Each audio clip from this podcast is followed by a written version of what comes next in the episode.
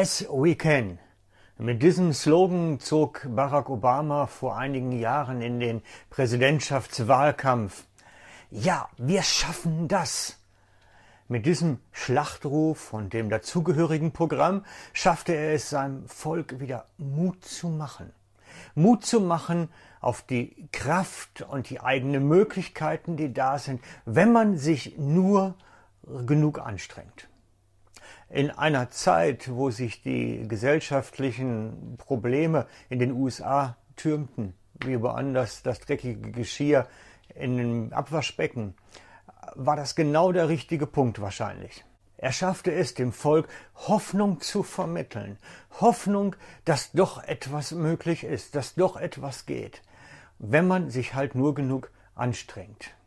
Mit einem Funken Hoffnung hatte es Obama geschafft, so etwas wie eine Zuversicht zu säen in der Bevölkerung, dass es doch aufwärts gehen kann. Heute, einige Jahre später, hat sich so ein wenig Ernüchterung eingestellt. Offensichtlich ist doch nicht alles möglich, auch nicht bei Herrn Obama. Offensichtlich sind doch nicht alle Probleme in der Weise lösbar, wenn man sich einfach nur genug anstrengt. Und noch immer stapelt sich das Geschirr im Abwaschbecken und noch immer sind die vielen sozialen Probleme völlig ungelöst. Dabei beten doch so viele Amerikaner für ihr Land und, und treffen sich in Gebetsgruppen für den Präsidenten und für die Regierung. Sollte da nicht mehr möglich sein? Als ich in den Nachrichten von der kippenden Stimmung in der Gesellschaft hörte, habe ich mir gesagt, ja, da ist was dran. Ich glaube nicht, dass Gott so einen Slogan segnen kann, dass das irgendwie unterstützt wird von Gott. Auf mich hat dieses Vorgehen eher so gewirkt, als wolle man Gott wie einen Talisman behandeln und benutzen. Denn mehr ist es doch nicht, wenn wir aus eigener Kraft alles versuchen selber zu lösen und dann für die eigenen Unzulänglichkeiten, da rufen wir dann Gott. Dann ist Gott nicht mehr als ein Talisman oder irgendwas ähnliches. Wenn Gott ein Glücksbringer für unsere Unzulänglichkeiten ist, dann kann das nicht funktionieren. In der Bibel sehen wir, dass das Volk Israel das schon mal selber versucht hat und damit gehörig auf die Nase gefallen ist.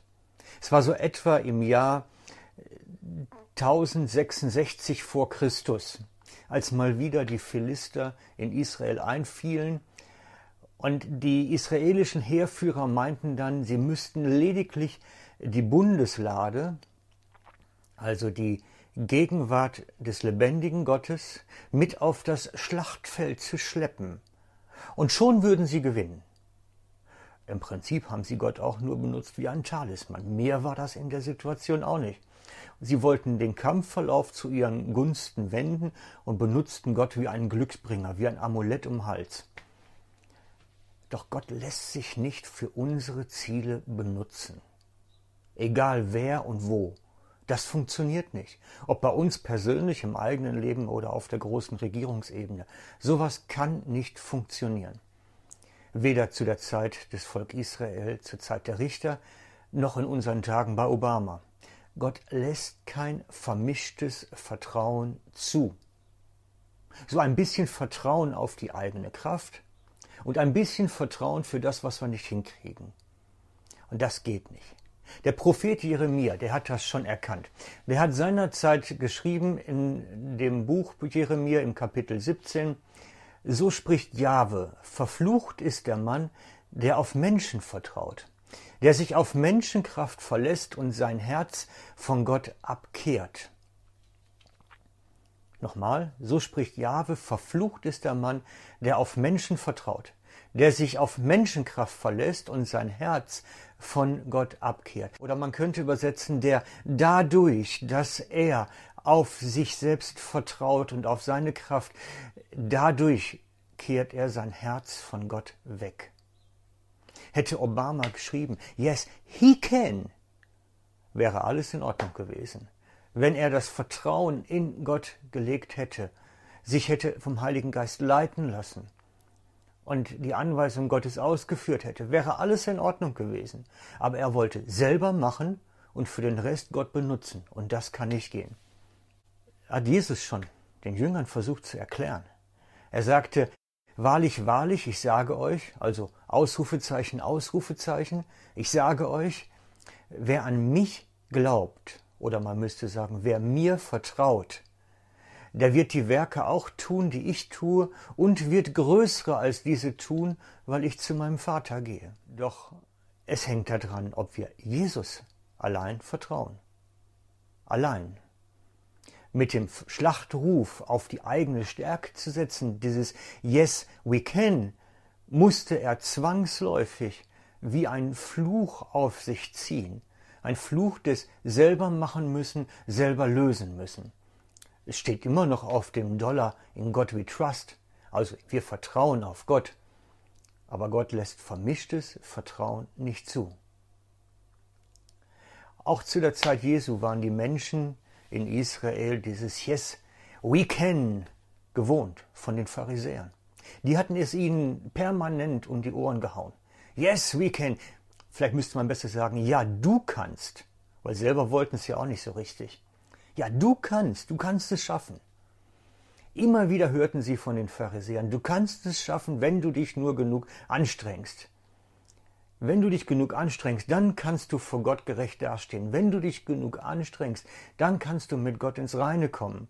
Wenn du dich genug anstrengst. Und jeder, der es versuchte, stellte irgendwann fest, es ist nicht machbar. Es ist gar nicht machbar. Jesus sagte zu diesem Verhalten der Pharisäer, Sie binden nämlich schwere, kaum erträgliche Bürden und legen sie den Menschen auf ihre Schultern. Matthäus 34, 4. Jesus hatte die Gegenbotschaft dazu. Er verkündete den Menschen eine Gegenbotschaft, eine Gnadenbotschaft.